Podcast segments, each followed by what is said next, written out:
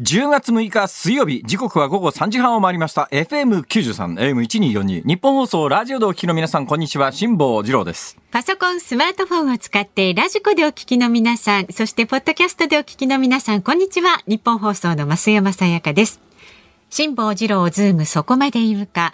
この番組は月曜日から木曜日まで半年ぶりに日本に帰ってきた辛坊さんが無邪気な視点で今一番気になる話題を忖度なく語るニュース解説番組です。驚きました。何でしょう？昨日私ですね、この本番終了後、えー歩いて自宅の方までポコポコ歩き、歩き始めたっていうか、まあ、自宅まで帰ろうと思ったんですよ。ほいでなんか、何にも聞かずに歩くのもなぁと思ってですね、えーラジコを再生しようと思ったら、私、あの、携帯の機種変えたばっかりだったせいもあるんだと思いますが、ラジコが繋がんなくて、ラジコ聞けねえじゃんと、こう思ったわけでございます。うん、どうするかと。でラジコ聞けないとなると、他の手段で今日のオンエアをチェックする方法は何かないかと考えたら、ポッドキャストというのがあるということに気がついてですね、あポッドキャストだと思って、ポッドキャストは繋がったんですよ。お。携帯機種変更したにもかかわらず。私ね、何ですか？とにかく今もう死ぬまでに、はい。えー持ってる金を全部使い切るという今計画を立てて今持ってるお金を平均寿命までのん年月で割ってうん。1日いくら使えるかというのを計算して でそれを上限に使っていこうと。こう考えたんでん。考えたんで。携帯を新しくしたんです。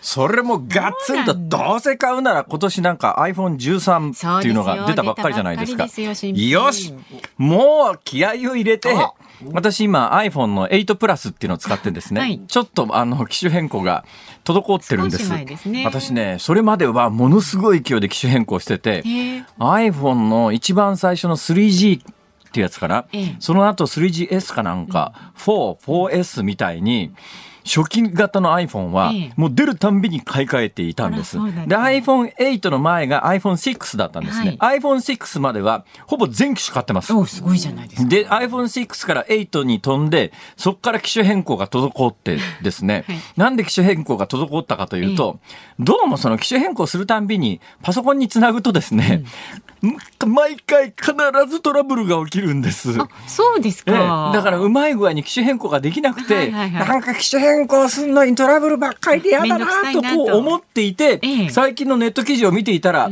どうも最新型の iPhone は、新しいやつを買ってきて、はい。横に置いとくだけでそうですよ、そうですよ。更新されるっておいうなんですよ。っていうのを私ネット記事で見まして、はい。あこれなら簡単に更新できるわと思って、どうせ買うならとにかく残った金を全部使い切るという大きなこう目標を立てましたんで、ええ。ガッツンとええ。買いに行きましたよ。もうそのあの、えー携帯何円とかっていうそういうんじゃなくて、もうガッツンと現金で、現生持って、さすが太っ腹。ところがですね、買いに行った先の電気屋さんで、はいどうも商品券が使えるということになってえ、あ、商品券もしかすると、俺持ってると思ってお、なんか20年ぐらい前に何かの記念品でもらった商品券、ね。今、これ使えるのかなと思ってはい、おずおず出してみたら、使えますよって言われたんで、商品券でガツンと iPhone の最新機種の iPhone SE 第2世代っていうのを買いました。最新機種？え？え？私の中の最新機種です。完璧最新機種です。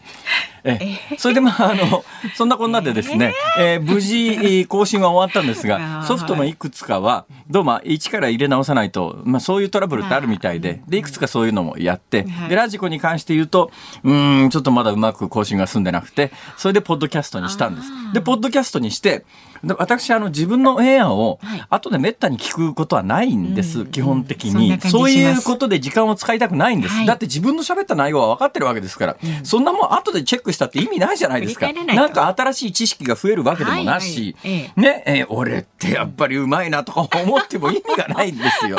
だからそういうことに無駄な時間を使いたくないんですけども、まあ半年ぶりに帰ってきて自分がどういうふうに喋ってんのか、はい。ちょっと聞いてみたいなと思ったんで。ラジコがダメだったんで、はい。ポッドキャストで調べたら、ポッドキャストってすごいですね。あれオンエア終わって割とすぐアップされるんですね。早っと思って。で、なおかつ、あれすごい聞きやすくコンパクトにまとめてくれてるっぽいですよね。聞いてみたら、はい。我ながらびっくりしました。素晴らしい滑舌で、ものすごいスピードで喋っていて わあ、まあ、わかりやすい。俺、天才じゃねえかと、こう思ってですね。いやいやふっと見たら、いはいそれにしてもいくらなんでも俺こんなに早口で喋ってないよなと。いやでも俺やっぱり自分で喋ってる速度ってわかんないのかなと。はいね。だここまで早いと確かにまあ、ご高齢の方で聞き取りず、づらい方も、もう出るんじゃないかと思って反省して、はい。えーそれにしてもこの速度でこれだけの滑舌で喋れる人は世の中にそんなにいないんじゃないかやっぱり俺って天才だなと思って、よーく確認してみたら、再生スピードが1.5倍になってて。びっくりだよ、本当に。ああ、驚いた。何やってるんですか辛坊さん。早いはずだよ。早いやつですよ1.5倍なんだからでもね、1.5倍ぐらいでも十分聞けますね、あれ。いやそれは滑舌いいんですよやっぱりそうですかね。いやー驚きました。え、ということで、私。の iPhone が新しくなったという、そういうご報告でございました。ずいぶんと遠回りしたご報告でしたね、いや、それの勢いを買ってですね、まあ、ついでに申し上げるとええ、ちょっとまあ、集中して、とにかく今週、はい。東京来て第一週なもんですから、東京の知り合いとこう、次々こう、会わなきゃいけなくなって、えこうスケジュールがこう、バーッと埋まってるわけですよ。ほらだけど今、まあ、緊急事態宣言が、まあ、先月末で開けたとは言いながら、フルで夜営業してる店が少ないんですね。で、空いてる店に行きますよね。はい。これどうなんだろうと私は昨日つくづく思いましたけど、はい。空いてる店は営業時間短縮してますよね。で、ラストオーダーが例えば8時までだと。ね、飲めるのが8時までにオーダーをして9時までだと。いうことになると、ええ。その時間に集中するんですよ。で、空いてる店もそんなに多くないはずなんで空いてて、なおかつその夕方の6時から9時ぐらいの時間に人が集中するんで、密になっちゃいますよね。三つ三つ。すごい客入ってるよな。確かに時間が短いというメリットはあって、当然のことながら感染って、あの、密と同時にどのくらい一緒にいたかっていう、その長さっていうのが、あの、問題になりますから、時間は確かに短いのかもしれないけれども、今の状況で言うと、一ところに人間が一時期に固まるという傾向を、あえてこれ助長してんじゃないのかと。ねこれでいいのかと。確かに私は今週月かつくづく思いましたねそれ。お。店ごとにこうフレックスタイム制にするとかしたらどうですかね？このお店は8時までこの店は8時から10時までそう。とかだからおかしいのは、9時までだと感染しませんが、9時から後だと感染しますってそんな理屈はどこにもないんだから、今増山さんのアイデアで、時間の長さがね問題だとするならば店ごとにね9時まで空いてる店、うん9時から11時まで空いてる店、うんそれは一つのアイデアだと思いますが、ねそしたらはしごするやつも出てくるわな。そうですね、そうですね、確かに。なかなかうまくいかないですね。あちらを立てればこちらがをたが立たず。難しいわ。そういうもんです。はいはいえーそういう難しい中、えやっと時事問題にちょっとずつ追いつきつつありますので。今日もね、新聞を入念に読み込んでいらっしゃいましたえー。私の喋りが早すぎるという方がいらっしゃったらですね、はい。あの、あれ、ラジコなんかは遅くする機能とかあんのかな？遅くはない。遅くはないのかな？遅くはないんですか、はいはい。早くするやつしかないんですか？そんなに人生急いでどうするんですか？これから高齢化社会なんだからソフト開発する方もゆっくり、なおかつ一つ一つの音がはっきり聞こえるような、そういうソフトを誰がどうして開発しないんだと。そうですね。わーんってないらないや、やつねこれからそういうのとっても大切ですよ。はいはいはい。だから、何言ってるかわからないはいパーソナリティの発言でも、そのソフトを通すと聞こえるとか。ちゃんと聞こえるとそう、かね。晩年の A 六輔さんのオンエアもちゃんと聞こえるようになるとか、ほら、どうでしょう、そういうの。ちあったらね、聞く方ょっと増えるかも待ってください。A。六輔さんも亡くなられてますよね。そうです大丈夫ですね。はい私、関西方面のラジオでですね、生きてる人を次々殺して大問題になったことがありますんで。お気をつけになよかった。あ浜村淳さん。あ、いや、ご健在。ご健在です。ご健在です。暴言に自動的にピーって入れてくれるあのシステムがあると私は随分助かりますけどね。どうぞ、先進めてください。さあ、では今日も株と為替の値動きです。今日の東京株式市場日経平均株価8日続落となりました。昨日と比べて293円25銭安い27,528円87銭で取引を終えました。原油高で日本企業のコスト負担が増すとの懸念やアメリカの長期金利上昇基調が強まりまして売りが優勢となりました下げ幅は一時500円を超えましたで為替相場は現在1ドル111円75銭付近で取引されています昨日のこの時間と比べますと55銭ほど円安になっていますさあ、ズームそこまで言うか。この後は昨日から今日にかけてのニュースを振り返るズームフラッシュ。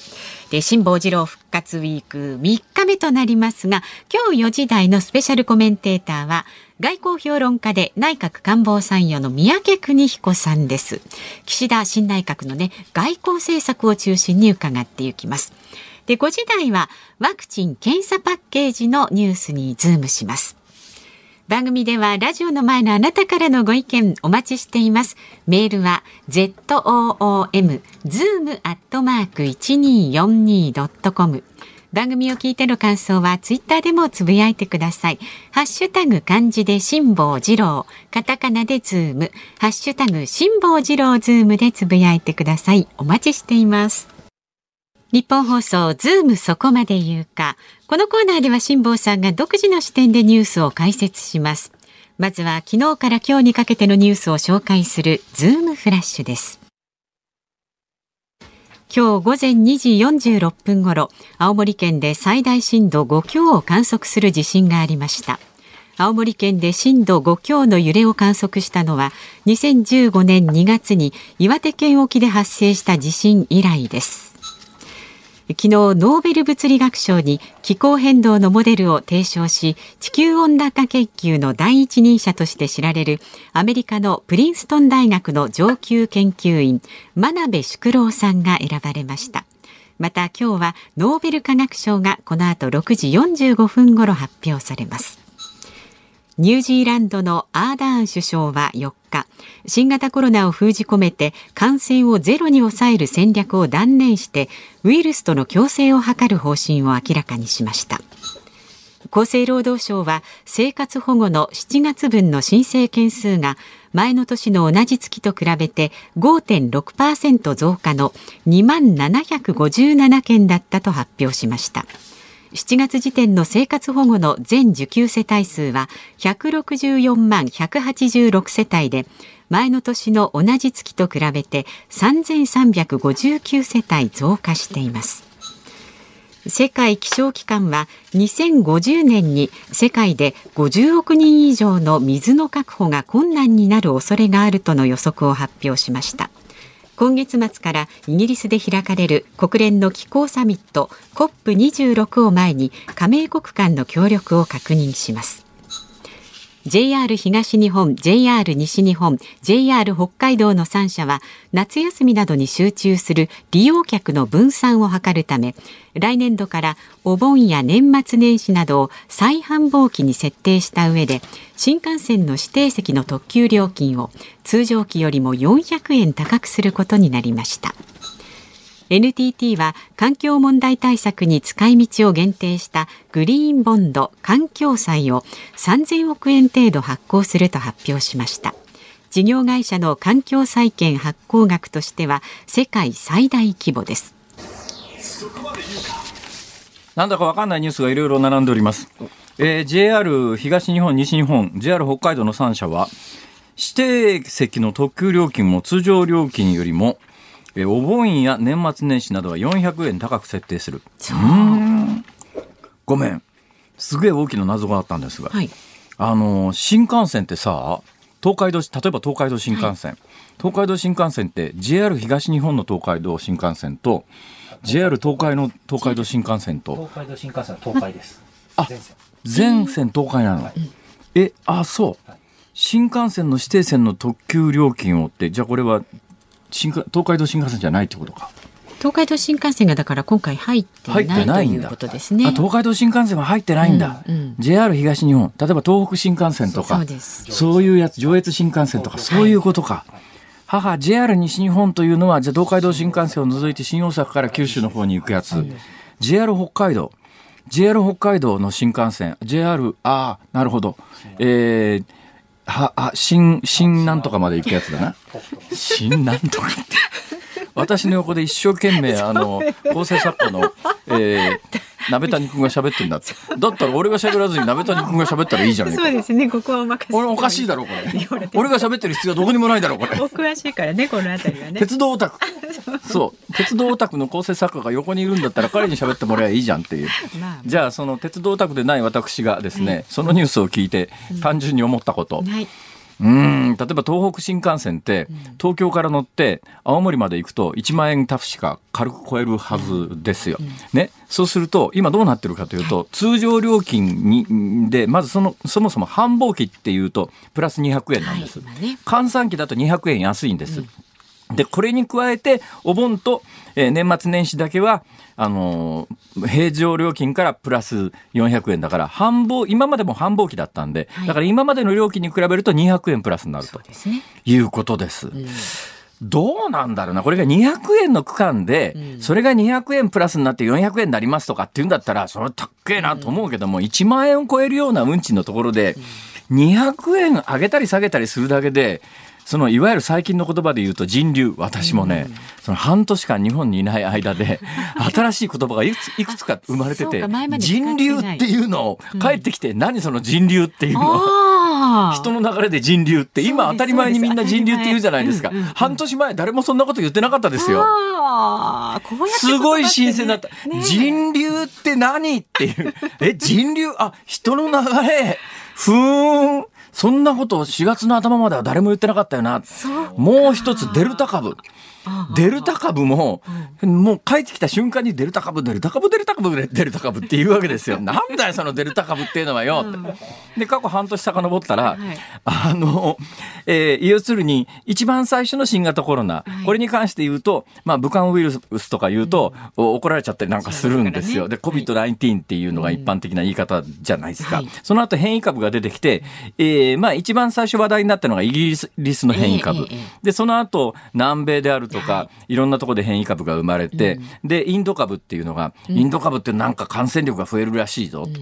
で、これ一番最初に、あの、COVID-19、中国、昔ならこういうのはスペイン風邪とかなんとか風邪みたいな、国の名前をつけるんだけど、国の名前をつけると差別になるからっていうことで、だから中国ウイルスって言わないようにしましょうねっていうんで COVID-19 っていう同じ文脈で言うと、イギリス型の変異株とか、ね、インド型の変異株というと差別につながるっていうんで、国の名前を排除しようということで、あの、一番最初話題になったイギリス型の変異株をアルファ、アルファ。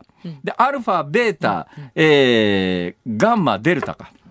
これあの、ギリシャ語のアルファベットを一つずつ当てはめていって、で、4番目に話題になったインド株ってやつが、インド株っていうと、なんかインドを差別的に扱うことになるという差別につながるからっていうんで、デルタ株と名前変えましょうっていうのがあって、その日から一斉にデルタ株になったんだけど、それ俺太平洋にいる時だから全然わかんなくて、なんだよそのデルタ株っていうのはよって。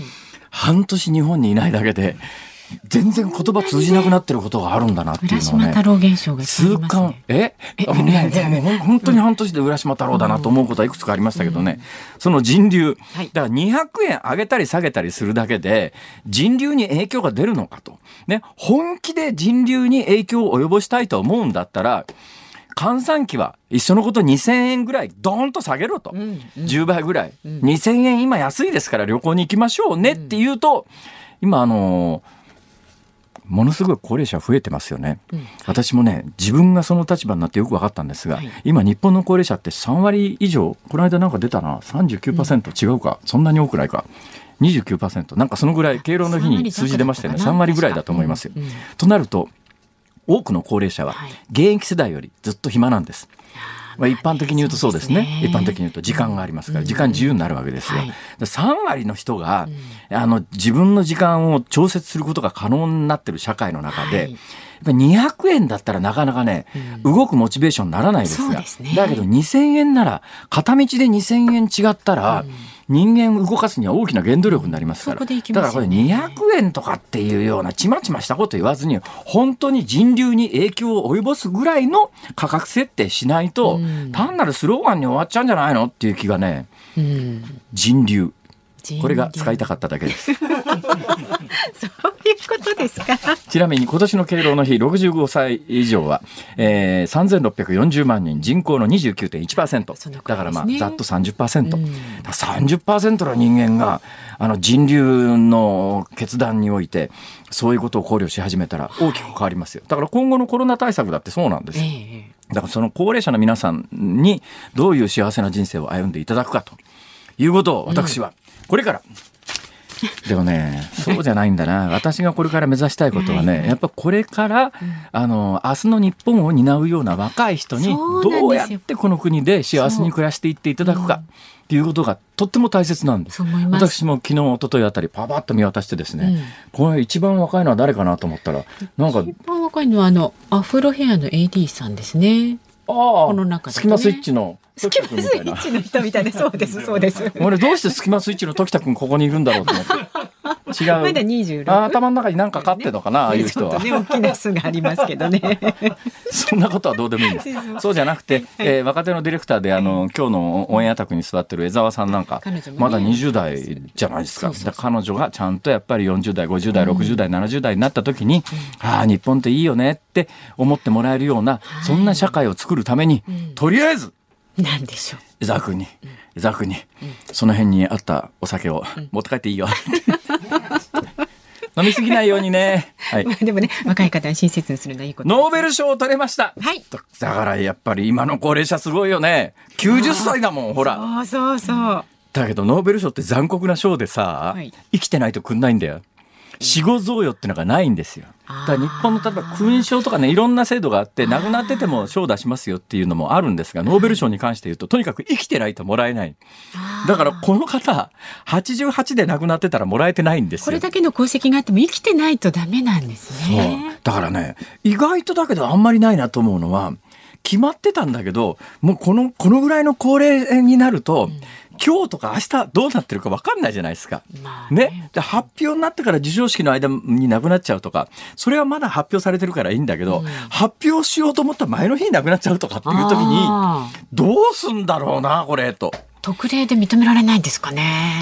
だから亡くならいや亡くな昨日亡くなられましたけれども賞を差し上げますって聞いたことねえなそれと。確かにそうですね。この方はだから長生きというのも一つね、うん、特技で、特技というか、ね、科学者の方も、はいはい、いやもうちょっと生きてりゃノーベル賞もらえたよねっていう方、結構いらっしゃるはずなんで、うん、この方やっぱり90歳まで生きてなかったらもらえてなかったという意味で、でノーベル賞ってやっぱり日本人好きだから、ノーベル賞をもらってる学者ともらってない学者と実は研究業績で言うとその道の専門家から言わせりゃ神一重の人は山ほどいるんだけど、もらってるともらってないじゃもう天と地ほど扱いが違うからね日本のマスコミは。そういう意味では真鍋さんおめでとうございました。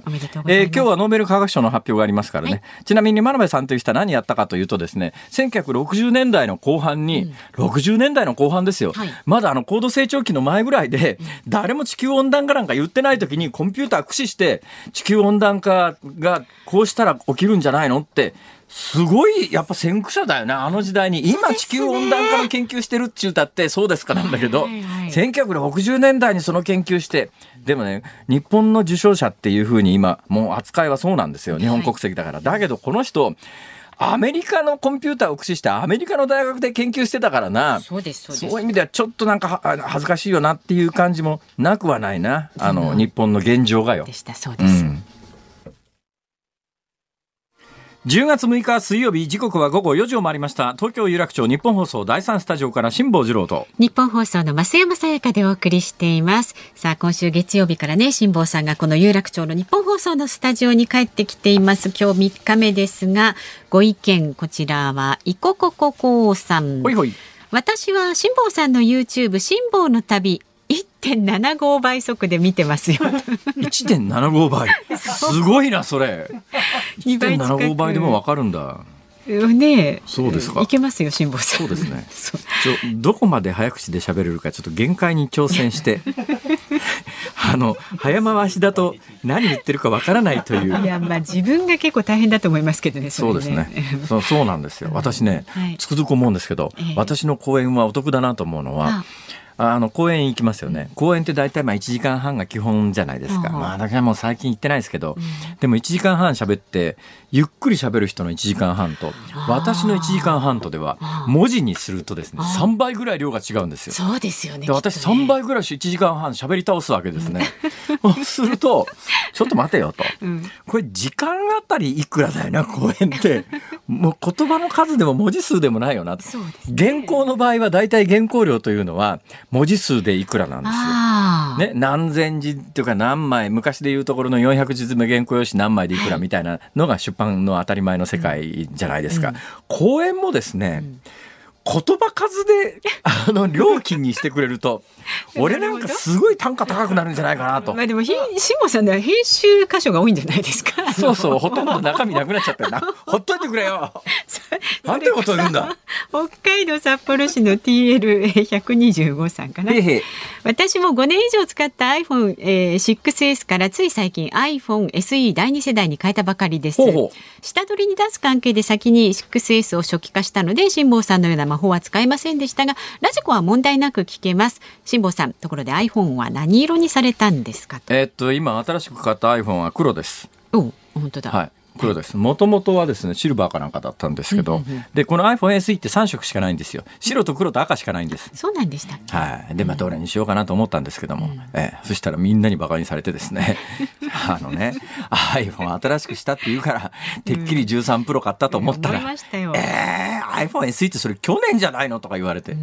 でもね、これ、ポイントがあってですね、iPhone 詳しい方はみんな、みんな同じこと言うんですけども、最新型の iPhone、いいんですよ、そら。速度も速いし、ね、あの画像も綺麗だし、ねもうカメラも素晴らしいし、文句ないんですけど、全面ガラスで全面、あのモニターになってるもんだから、はい。指紋認証のボタンがついてないんですよ。で今このご時世だからみんなマスクしてるわけですね。でマスクしてても顔認証で入れればいいんだけどマスクしてて顔認証で入れないといちいちこう番号を打ち込まなきゃいけなくて、はい。で指紋認証がついてると指紋認証でピッと開くんですよマスクしてても、で iPhone SE のいいところは昔ながらの押すボタンがついてるんで、ねそれで指紋認証できるんで、うん。だから今のみんながあのマスクしてる時代にはとっても合うんで、だから今年の iPhone13 はね指紋認証を出してくるんじゃないのかっていうはいはい話があったんですが結局出してこなかったんで、ほなもう来年まで新作は待とうかっていう方結構いらっしゃると思いますけどね。そうですよね。えーでも使ってる人に言わすとね、使ってる人に言わすと、なんかあのー撮影した後で背景だけぼかすとか、逆には撮影した時とは違う条件で再生ができるとか編集ができるとか、カメラとかビデ結構すごいことになってはいるらしいですけど。迷うんですよね。そろそろ買い時かなって思ってるんですけど、私もね。あ、そうですね。はい さあ、まだまだ畳とね待ちしており、ます。携帯は新しい方がいいっすよ。そうですか？うん。はい。えー、ズームアットマーク一二四二ドットコム。それ本来の言い方だともう今はダメです。ダメですよね。そんな本来の言い方で、本来の言い方で言った日にはですね、気になる方は、えあの、かネットで検索してください。ええあの、昔は畳と女房はとかなんか言ったらしいですけど今そんなことを言った日にはです言っね、ちゃったじゃないですか。いや、私が言ってるわけではありません。まあ昔のことわざにそういうのがあったということを言ってるだけの話ですから。はい。ズームアットマークだから124さっき言い間違えそうになったのはですね、女房と携帯はみたいなことを言うとですね、ちょちょちょちょちょっと待ってって。ああ、よかった。危なかった。はい。番組を聞いての感想、ツイッターでもお待ちしております。ハッシュタグ漢字で辛坊治郎、カタカナでズーム、ハッシュタグ辛坊治郎ズームでつぶやいてください。この後は外交評論家で内閣官房参与の宮家邦彦さんをお迎えします。ニッポン放送がお送りしています。辛坊治郎ズームそこまで言うか。辛坊さんが独自の視点でニュースを解説するズームオン。この時間特集するニュースはこちらです。日米首脳電話会談開催。岸田総理大臣は昨日およそ20分間アメリカのバイデン大統領と就任後初めて電話会談を行い日米同盟の強化について協議しました。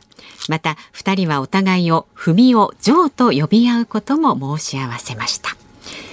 さあ辛坊治郎復活ウィーク3日目のスペシャルコメンテーターです外交評論家で内閣官房参与の三宅邦彦さんですよろしくお願いしますよろしくお願いします。復活おめでとうございます。いやいやめでたくないんですよ、別に。めでたいですよ。全然めでたくないんですが。あ、それで言ったらあれですよね、あの菅内閣でなんか官邸の仕事やってましたよね。何でしたっけ、えー、官官房内閣官房参与ってのやってて、はい、で私ちゃんと辞表を出して、はいええあのもうこれでお芝居と思ってたんですけど、ね、ほうほうそしたら4月10月の4日にまた事例が出ましてはまたやれと。えということは今の岸田政権下でも内閣官房参与という肩書きなんですか、はい、ということになっっております。てお金出るんですか？私はあのご辞退してます。はいくらもらえるか知らないけど、もうなんか言わもらったら言われるじゃないですか、いろいろ。だからもういらない。いやそんなどうせ大した金どうせ大したことはない誰も言いませんよそれそれはおっしゃると。おっしゃる通りだけど、まあ、あの、なんとなく、もういりませんって言っちゃった。ボランティアですか？ボランティアです。へえ偉い。偉くない？偉い偉い。いや、そう。あのー。何百万円も偉いんだったら偉いけどね。三宅さん、とりあえず私ね、半年間空白があってですね、はいはい。世の中のことが全く分かんないんですよ。だからちょっと教えてください。まああの一番驚いたのはですね、はえーアフガンがタリバン政権になっちゃったっていうのが、びっくりしました。そうですね。まあ、あの、トランプさんが、そもそも、うーん、かなり不利な条件を飲んで、ええー撤退を急いだわけですね。でその合意がに基づいて、バイデンさんがそれを受け継いだ。それで4月の1日、1月の20日に大統領になってですよ。確か4月の1日だったかな。その頃も撤退、そんなのできるわけないっていうんで、伸ばし伸ばして8月末に撤退した。だけど、撤退する判断は僕間違ってないと思うけど、やり方はやっぱりうまくなかったですね。えあんなにあっという間に、うんあの政権、だって一応アフガニスタンの政権だって軍隊持ってたわけでしょ、全く戦わずに全部逃げちゃうって、どんな国なのよ、それっていう。それはですね、あの、時々ああいう軍隊って蒸発するんですよ。蒸発するんですか？と消えちゃう私ね、私なんでこれアフガンにこだわるかというと、はいあの、2001年のアフガン戦争で、はいタリバン政権が崩壊しましたよね。はい翌年の3月、私アフガン入ってんですよ。うんうんうんうん。これで日本のテレビ関係者で初めてだと思います、私が。あの時に、まだあの、あアフタリバン政権崩壊して直後で、あの、カブール以外、首都カブール以外はかなり危ない状況だったんですが、はいはいはいカブールから陸路で、うんあの、カイバー峠抜けて、はいパキスタンまで行ってんですよ、私はい。陸路で抜けてるんですよ。あの時陸路でねご無事で、陸路で抜けてたのは産経新聞の記者で一人いたはずなんですが、それに続いて私が二人目だったっていう状況を見てて、あの時にやっぱりタリバン政権から解放されてね、解放されて、やっぱり音楽楽しめるとか、女性もあのブルカ外してみたいなっていう雰囲気だったんで、はい。そこから20年経って、うん。元戻っちゃうっていうのが、アフガン国民は本音のところでどう考えてんだろうと。20年っていうと、1世代以上ですよね。ええ。ですから、私はあのやっぱりあの自由を覚えている人たちは必ず残ると思います。徐々に徐々にあのアフガニスタンが変わっていくとは思うけれども、はい。しかし、行かれたのが2001年でしょ、ええ。私が最初にアフガニスタンに行ったのは1997年、カンダハールに行ったら、ああそこがオサマ・ビンラーデンが引っ越してくる家だよ、あ本当、オサマって引っ越してくるの？ってこういう話でした。1997年によく入れましたね、あの時中東二課長だったから、出張で行ったんですよ、それは外務省の外務省の。役人として、役人として。官僚として。だってタリバンが新しい政権ができちゃったんだ、あの時。タリバンとちょっと話してないかんっていうの。そうですね。たんですよ。だアフガニスタンってね、多分まあ日本の多くの人はほとんど関心なくて歴史知らないと思いますけど、アフガニスタンがあそこまでぐちゃぐちゃになったのは、1970年代に共産主義政権みたいなのが誕生して、そこがソ連と通通になって、1979年にソ連が軍事介入で、そうそっからところがね、アフガンのゲリラ部隊がやたら強かったのよ。で、また山岳地帯だから、ああソ連の兵兵隊が行くんだけど、まあ、ソ連のベトナム戦争って言われるぐらい、ソ連兵がや山岳地帯で虐殺されて。でにそれでも20年ぐらい戦ったのかな ?10 年かな？まあ、ああ10あの確かね、撤退したのは88年ぐらいじゃなかったねあじゃあ10年ぐらい戦った。うんあんまり長くいなかったんですよね。それでね、僕、今でも覚えてるけど、あれを、今おっしゃった、あの、アフガニスタンのムジャヒディンですよね。ええこれを支援したの誰だか知ってますか？アメリカの情報部です。あの人たちがどうやって手榴弾を投げますか？どうやって地雷を埋めますか？どうやって消しをお栽培しますか？これ全部教えたんだよ。その結果大成功になったんだけれども、その人たちがサウジアラビアに帰ったらなんだってことになって、これでアルカイダができるんですよ。まあ、だから、恐ろしい時代でした結果、何が起きてるかというと、アフガニスタンの人たちって、要するに戦争以外知らないで大人になっちゃった人っていう世代がね、山の中にでいると、っぱり個々にみんなバラバラ独立した場所があるわけで、なかなか統一国家ができないんですよね。そこはやっぱりあのアフガンにとっては悲劇だったと思います。そうですね。で、もう一つ、あの、アフガンから離れるとですね、はい、今やっぱりさっきのニュースのコーナーでもあったんですが、台湾に対して中国がどのぐらい本気で取りに行こうとしてるんだっていう、うん、このあたりどうどう見ます？えこれはね、実はね、これ言っちゃいけないのかもしれないんだけどね。言っちゃいけないことは言っちゃいけない。本書いちゃったんだ。米中戦争じゃうわい。本当は、これ、そこまで言っていいんかい持ってこうと思ったん今、ラジオだから別に出さなくても分かんないのに。でもね、その答えが出てきましたね。その答え書いてあのね、簡単に言うとですね、中国はそれ台湾を侵攻するってみんな言われてるし、みんな大騒ぎしてるんだけど、ええ、じゃあ本当にやるのかいなと、はい。失敗したらどうなりするんですか？一回失敗したら、あ、ごめんね、ちょっとまじゃあまたやり直すかってわけにいかないんですよ。それは習近平政権そのものだけじゃなくて、下手したら中国共産党のレジーム全体がひっくり返るかもしれない。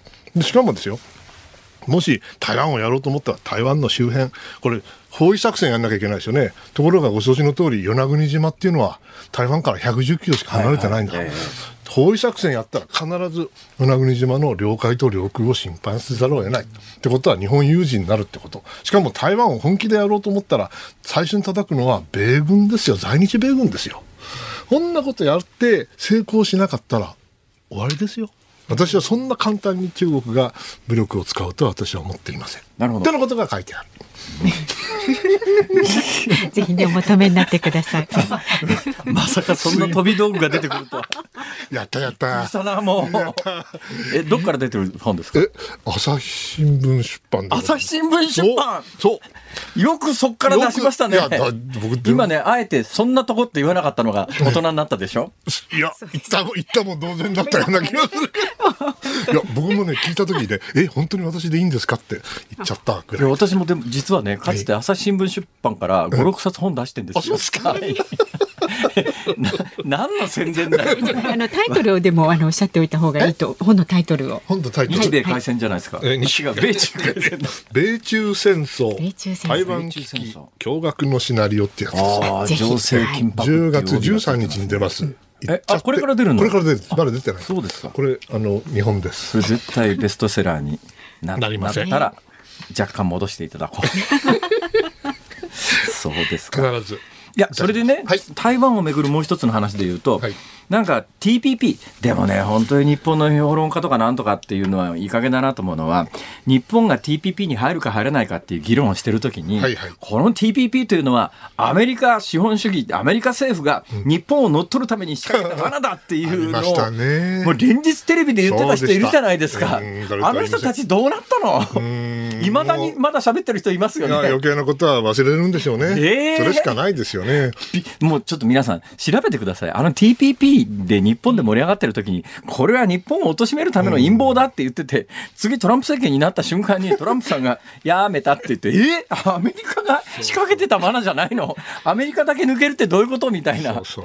おっしゃる通りで、TPP っていうのは日本よりも中国を陥れるための包囲網ですよね。もともとそういう趣旨ですよね。はい、だけどそうなったのに、そそれなのに、今になってっていうか、中国が入りたいと言ってきてて、はい、台湾も入ると言ってきてる、はいはい。はい、どういう落としどころなんですか？落としどころを言いますと、ええ。えー、両者は同時に入れない。つまり、中国の今ののやり方ではね、あの制度では TPP の条件はクリアできません。はい、したがって中国は入れません、ええ、しかし、台湾は入れちゃうんです、え、しかし、中国は絶対それを認めません、そして11か国あるわけだけど、11か国が全部コンセンサスで OK しない限り入れませんから、中国は11分の1か国でもいいから反対しろと言えれば、台湾は絶対に入れません。したがって、台湾が中国よりも先に TPP に入ることはありません。そして同時に入ることもこれもありません。なぜかって中国はクリアできないから。いや、それで言うと、今、11か国、TPP11 で、これ、アメリカ除いてますよね。除いてます。アメリカは入らないんですか？アメリカ入ってもらいと困るんですよね。ですよね、もともとそういうためのもんなのに。そうそうそう、だからね、もう中国まで来るんだから、あんたね、もういい加減にしなさいと。あんたたち帰ってこないとどうしようも、どうしようもないよって誰が決められるんですか？バイデンさん決められるんですか？バイデンさん無理でしょうね。でね、今ね、みんな忘れてるんだけど、アメリカの政府は貿易交渉をやる権限がないんです。アメリカの議会から受験されない限り交渉できないんです。だから、はいはい、今 TPP やりましょうって言っても、うん、待ってね、これから議会の了承を取るから議会は議会は一応形上はですね、上下両院、あの民主党が過半数占めてますか占めてます。上院はギリギリ50ですかえー、えー、と、50、50ですね。はい、あの、あっちの上院の方は。えー、だけども、今、あの、民主党員も含めて TPP に賛成なんて人、とても口で出して言えないような状況ですよ。うん、ですから、残念ですけど、トランプさんのあの判断は間違いなんだけれども、もう複数本に帰らずというか。トランプさんがやっぱり選挙戦も含めて TPP っていうのはアメリカにとってデメリットが大きいって言い続けたのが国民の間に浸透しちゃってるからっていうことですね。はい、それで今更また交渉し直しましょうっていうわけにはいかないような雰囲気だ。そうなると、もう本当に何回も言いますけど、あの当時、アメリカの陰謀だ TPP って言ってた おじさんたちどうなのよ？どうなのよって本当ですよ。どうなのよ？名前あげろって言われれば、あげちゃうよ、俺、本当に。まあでもね、いずれアメリカは TPP に帰ってこなきゃいけなくなるかもしれませんよね。中国があんまりあのおいたをするようになればですね、えー、改心してアメリカが帰ってきてくれないかなと、えー、望んでいるところであります。えー、でしかし、バイデン政権なんですけども、はい、まあ、バイデンさん自身が高齢ということもありますし、はい、まあ、元からバイデンさんは1期4年だろうと言われてました、だけどアメリカ大統領って、えー、4年で1期と言いながらも、2年経つと中間選挙っていうのがあって、えー、で下院は全部総督会になっちゃうという、はい、まあ、衆議院総選挙みたいなもんですから、そうす。るとそ、大体過去で言うと、大統領選挙の時の選挙では勝っても、うん、2年後の中間選挙で負けて、まああの要するにねじれ現象みたいなことで、結局何もできなくなるんじゃないのっていう見方があります、はい、もうその中間選挙近いですもう来年ですよね、えー、あの今、非常に状況は良くないですね。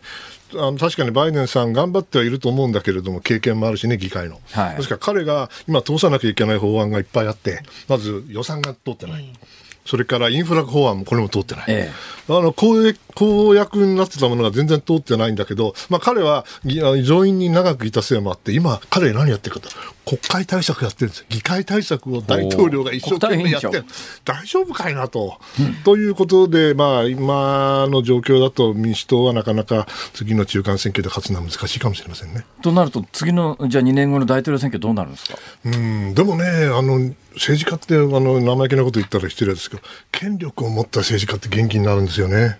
だからバイデンさんもねあの予備選の頃は本当大丈夫かいなと思ったけどね大統領だったらシャキッとしてるんですよ。不思議だな。だから分かりませんよ。もう一回もう一期出てくるかもしれない。であの必ずしもカマラ・ハリスさん副大統領はあんまり評判良くないみたいですね。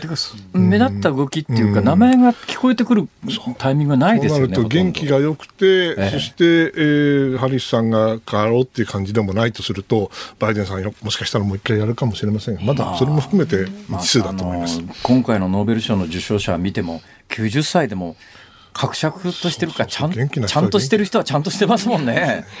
ああそう選挙はね選挙に勝ったら政治家が元気になるんですよ。え三宅さん政治家にならないんですか？なりません。もうこの年でなるわけないじゃないですか。まあ、かんないやりたいですか？いや、私ですか？私関係ない。私に聞く。いやいやいや。私に聞くなら聞き返しますよ。関係ない関係ないでしょ？そうですか。で、今、外交問題で、えー、日本の岸田政権の課題及びこれからどう、岸田政権はどうするか。まあ、外交について言えば岸田さんはもう5年もや外相外相やってますからよく分かってると思うんですね。でスタッフもしっかりしたのがついてるから私はあんまり全然心配をしていません。むしろやはり国内でうんやっぱ経済を良くする。それから成長して分配する。これをあの彼があの考えている。こっちの方が僕はあの重要な問題になっていくだろうなという気がしてます。あんまり外交心配してますえっと宮上さんって東大でしたよね確か。うん東大法学部ですよね。ね。でほら岸田さんって東大3回落ちてるじゃないですか。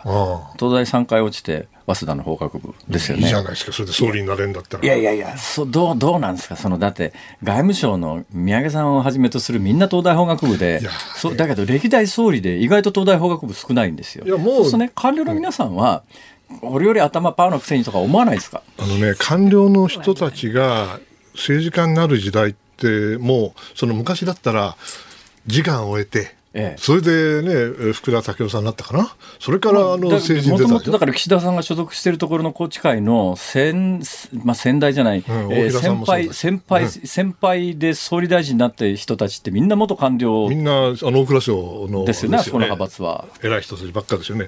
もうそういう時代終わっちゃった。東大法学部出て、まず役人になる人が少なくなっちゃった。ね。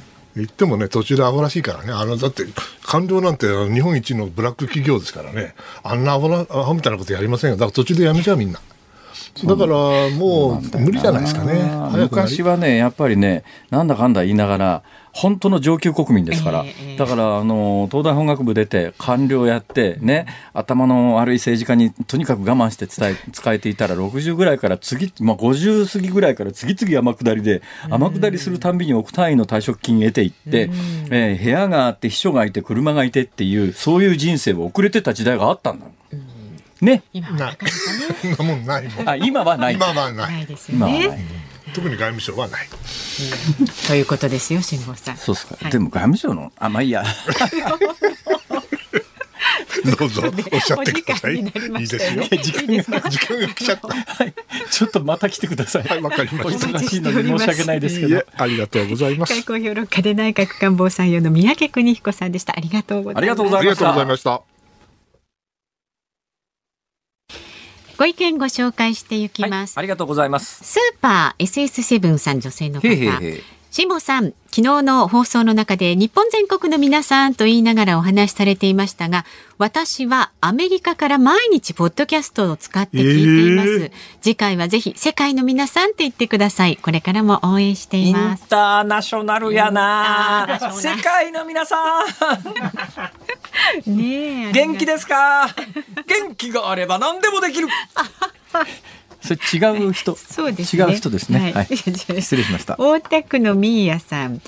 あ、しぼさん、水曜日のね、助っ人パーソナリティ、代打パーソナリティをやっていた吉田久典アナウンサーは最後に私にね、増山アナウンサーに VR ゴーグルの初体験を、えーさせてあげていました。ぜひ辛坊さんにも同じ体験をしてみてほしいなと思いますが、興味ありませんか？私 VR ゴーグル持ってますよ。あ、そか。かなんり初期で買いましたでそれあのスマホはめるやつでね、はい。で真ん中にこう筋がついてて、であのインターネットでダウンロードすると、あの立体で物が見えるんですよ。で当時今もうないかもしれませんけど私がそれを買った時にある有名な東京のタレント事務所、はい。えータレント事務所、えー多分ね吉田由紀ちゃんが所属してたとこだと思いますけど が、そこのタレントさん4人の、ええ。ープロフィールが、うん。その VR ゴーグル用であ上がってたんです。はいはい。それ入れるとですね、立体的にこうぐるぐるぐるっと回ると、見てたんだもうあのそれを360度から見えるっていう、はいはいはいすげえな VR は。今あれって思わず思わずですね。下からこうこうやめなさいそういうことはあダメだこれ。ぶつかってるし、やめてください。データが上がってないものは見えないんだということがよくわかりました。いやでもね、今はね、もうその日じゃないと思いますよ。ものすごいリアルで、ははい。なんか360度からこうね、あのし見られるいや方あのね私。ねぜ2年ぐらい前にゼロ戦が日本に里帰りした時に、はいそのゼロ戦から撮った映像をっていうのがあってこれも迫力ありましたね、素晴らしい情報ありがとうございましたーズームアットマーク一二四二ドットコムでお待ちしています。10月6日水曜日時刻は午後5時を回りました辛坊治郎ですニッポン放送の増山さやかです。辛坊治郎ズームそこまで言うか。今週の月曜日から辛坊さんがこのニッポン放送に帰ってきました。さあ、エンディングリクエストコーナーも。そうですね、昨日いた子がさ橋幸夫さんで、橋幸夫さんであ御三家って言ったよなーってその当時もうちょっと後の時代ですけれども、えー花の中3トリオとかね、うん。えーなんか3っていうのが一つのキーワードだったよなーっていうところの連想から、話しましたね。はい、えー山口百恵コスモス。いい歌ですよね。この季節じゃないですか？いいです。今コスモス綺麗ですよね。まあ、場所によりますけれども、えうん。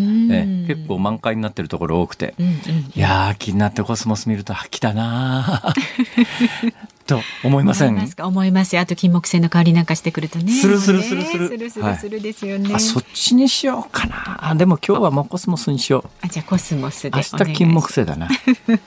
さあご意見ご紹介します。大阪池田市のつっちーくん。私は昨日ファイザー製のコロナワクチンの2回目の接種を行いました今朝起きるまでは接種部位の痛み以外は特に副反応もなかったのですが午前中から発熱し始めて現在7度4分で自宅で伏せりながら辛坊さんのラジオを聞いています。あらまあお大事に。なんかねちょっとワクチンハラスメントみたいなのがあるんじゃないかと思ってですね、どうやら今のファイザーにしろモデルナにしろ、若い人の方が副反応が出やすいっていう話うんうんうん。はでい。高齢の方なかなか出ないっていうんでなんか私すごい去年から昨日から体調悪いの若いわ私。え下野さん全く副反応なし、ね。まあじじいだからなとか言われて、はい。これは枠ハラじゃないか。枠腹ね、はいで私も熱出たんでもう最大限に自慢しましたけどねいろんなね私何の副反応もなし。まあそうだったんですかいやいやいや、嫌な感じ。嫌な感じ。あ、そう、辛坊さんの心配もしてますそういえば辛坊さんは、えー太平洋を横断してサンディエゴでワクチン接種を行ったと聞いていますが、副反応はなかったんですか？なんか、ヨットメンテナンスもそこそこにすぐに帰路に旅立たれたような感じでしたが。ーだけどね本当に困ってるんですよ今なんかワクチンパスポートとかなんか旅行の代金割り引きますとか、えーワクチン2回打ってるのを条件とした旅行みたいなものがニュースになってるじゃないですか、私それ該当しませんからね。一回ですもんね。そうなるともう一遍打たなきゃいけないんですか。だけど1回打ちの後2回打ちを打った時どうなるかっていうのが医学的に論証されてないんですよ、だけど私多分ね申請すれば普通に2回打ちを打ってくれるはずなんですがその時何か起きた時の責任は誰が取ってくれるんだろうみたいなことを考えると。うーんどうしだけどワクチン打たないと、うん旅行に連れてってもらえないとかっていうんだったらっていうようなことがね結構これから問題になりそうな感じはしますね。そういう方もでももしかしたらねいらっしゃるかもしれないいやだから私みたいに海海外で一回受けてるからっていうのとは別にやっぱそもそもワクチン打てる状況じゃないとかそういうワクチン打てないとかっていう方もいらっしゃいますがうん。だからだけどそういう人がいるからといってサービスをやめるっていうのとこれまた違う話なんですよね。アメリカで私打ったらその場でその打った薬屋さんのドラッグストアの20%割引券ってやつをバンとくれてですね なんか買えっていうのかよみたいなそんな話で、はい、ありますから。だからまあその配慮も大切ですけれども配慮をしなきゃいけないからといってその手の優遇を全部やめるっていうのともまた違うかなっていう気もするんだな。はい、まあその辺ちょっと議論してみたいと思います。はい、はいえーご意見があればこちらまで誰と議論24時間受付議論を深めてみたいと思います。あ、これだな。正しい日本語としては。じゃあ議論を深めるそうです誰と深めるんだろう。いやラジオ聞きの方と深めてくださいメールはズームアットマーク 1242. ドットコムツイッターハッシュタグ漢字で辛坊治郎カタカナなでズーム。ハッシュタグ辛坊治郎ズームであなたからのご意見をお待ちしております。辛坊さんが独自の視点でニュースを解説するズームオン。今日最後にご紹介するニュースはこちらです。岸田内閣の支持率。共同通信が今月の4日と5日に実施した全国緊急電話世論調査によりますと岸田内閣の支持率は55.7%不支持率は23.7%でした。また日本経済新聞とテレビ東京の調査では支持するが59%不支持率は25%読売新聞の調査では支持するが56%支持しないは27%毎日新聞では支持率が49%不支持率は40%朝日新聞では支持率が45%不支持率は20%でした。ふーん。えね、えこのニュースを取り上げたいっておっしゃったんですよ辛坊さんが。リアリ リアリー。あ、そうですか。はい。いや、あのー別に取り上げたかったわけでもないんですけれども、まあ、大体そんなもんだろうと思いますよね。大体、あのーこう、この新しい政権が誕生した時に、この政権ってどのくらいの支持率だろうかって、まあ、想像をすると、ええうん、外れた試しがないっていうか、外れないですよね。外れないんだけれども、それが高いからいいとか悪いから、あ低いから悪いかっていうと、その後の政権の運命を見ると必ずしもそうは言えないんですけど、えー、そもそもなんでこんなに違うのかというと、まあ、今回の調査でも一番低いところが、どこが一番低いかな？朝日かな？朝日が一番低いか、ね、朝日の45が一番低いのかな、うん、で一番高いところは、えー、日経か日経の59か、ね。はい、まあ、45と59じゃ全然イメージ違いますよね。で新聞によって全くあのどの新聞読んでるかによって、えー、政権のこのイメージっていうのもこういうことで決まってくるんですが、あの朝日が低い理由は明らかなんですよ。これはっきりしてるんです。朝日は聞くときに支持しますか支持しませんか聞きますね、はい。で、それ答え出ますよね。それで、それで終わりなんです。だけど、他のメディア、まあ確かね、読売はそうだと思うんですけど、まあ、支持しますか、支持しませんか？って聞いた後、えー、どっちでもないっていう人がいるじゃないですか。二度聞きするんです。強いて言ったらどっちですか？はいはい、でそれで数字がガンと変わるんですね。うん、で、えー、それが分かるのが朝日はね支持も低いですけど不支持も低いんですよ。本当だ20%朝日の支持って45しかないんですが不支持は20%で、うん、今回の岸田内閣の特徴は支持も低いけども不支持も低いんです。つまり聞かれた側が政権イメージ持てないんですよ。はい、どんな政権って聞かれた時に、いや、岸田政権ってこんな政権っていうイメージがないんですね。これが高市早苗さんだったならば、まあ、どっちかというと保守派っていうイメージ、はい、ね、右翼とまでは言いませんけれども、まあ、岸田さんを真ん中に置くとすると、うん、右側に高市早苗さん、左側に河野河野洋平さんじゃねえや。まあ、まあ、ちょっと、だけど、今までの発言全部総合すると、河野さんが真ん中より左かっていうと、うん、必ずしもお父さんは明らかに真ん中よりかなり左だったですけども、えーうん、河野さん自身が真ん中よりかなり左かっていうと、うん、過去の言動を全部こう総合すると、はい、そうとも必ずしも言い切れないところがあるんですよ。でもなかなか立ち位置難しいんですが、ただ、なんとなくイメージが、高市早苗さんの立ってるイメージってなんとなくわかりますし、すね、河野さんの立ってるイメージもわかりますが、岸田さんの立ってる場所のイメージってほとんどの人はないと思います。言われてみると、ね、聞かれた時に支持しますか支持しませんかって聞かれてもどっちでもいいかっていう人が 圧倒的に多かったんだろうなというのが今回各社の世論調査を見ての結論ですね。はい。だ積極的に支持する理由もないけれども、うん、積極的に今のところ悪口言う理由もないよねっていうあたりがこの数字に見事に反映してるんだろうなという気がいたします。うん、もう一遍教えてください。えー、っと、各社どうなってますか？支持、はい、支持が、えー、日経新聞とテレビ東京の調査では支持が59%、はい、読売新聞の支持率は56%、はい、毎日新聞が49%、えー、朝日新聞が45%。でね、毎日が不思議なのがね、毎日は不支持も高いんですよ。だから多分ね、毎日は二度聞きしてると思いますね。だって両方足すとね、不支持がね、これ40%ぐらいあるのかな、はい、毎日は。そうすると合わせると90%ぐらいいきますよね。本当だ。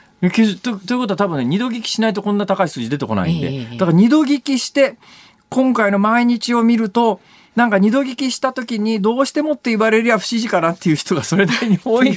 多いのかしらっていう。ちょっと毎日の結果だけが、えー、突出してる感じが実は今回一番突出してるのは一番低い朝日新聞じゃなくて不支持の率が高い毎日新聞の数字がかなり異例っていうか突出してるんですがただ毎日新聞を見るとですね、えー、支持率過半数割れっていう、まあ、49%だから過半数割れなんだけどさこれもうほとんど紙一重なのに、これで過半数割れっていう見出し立てちゃうみたいなところはいかがなものかっていう気が正直しますけどね。ただね、えー、さっきも言いましたけれども、政権発足時の支持率というのが本当に当てにならないのは、まあ、あの、別に悪口言うつもりは全然ないんですよ。はい、全然ないんですけれども、一つの例を出すと、鳩山幸夫さんの最初の世論調査の支持率は、支持77%もあったんですよ。いですね。不支持13%、これ毎日新聞ですけどね。どうよ。菅直人さん、支持率66%。不支持率18%。どうよ。どうよって言われても。いやいや。別に悪口言うつもりはないんですよ。そうだったというだけです。あれ、菅さん結構高めなんじゃなかったですか？菅さんですか？菅さん、同じ毎日新聞のデータで見ますとね、えー、64%で始まってます。で、64%で始まって、不支持が27%。ところがですね、ずっと支持率高かった安倍政権なんですが、安倍政権発足時52%しか実はないんですよ。安倍政権はその後、支持率がちょっとずつ下がってくるタイミングで、安倍政権の支持率が下がるタイミングってはっきりしてまして、はい、あの思想的にかなり明快な、うん。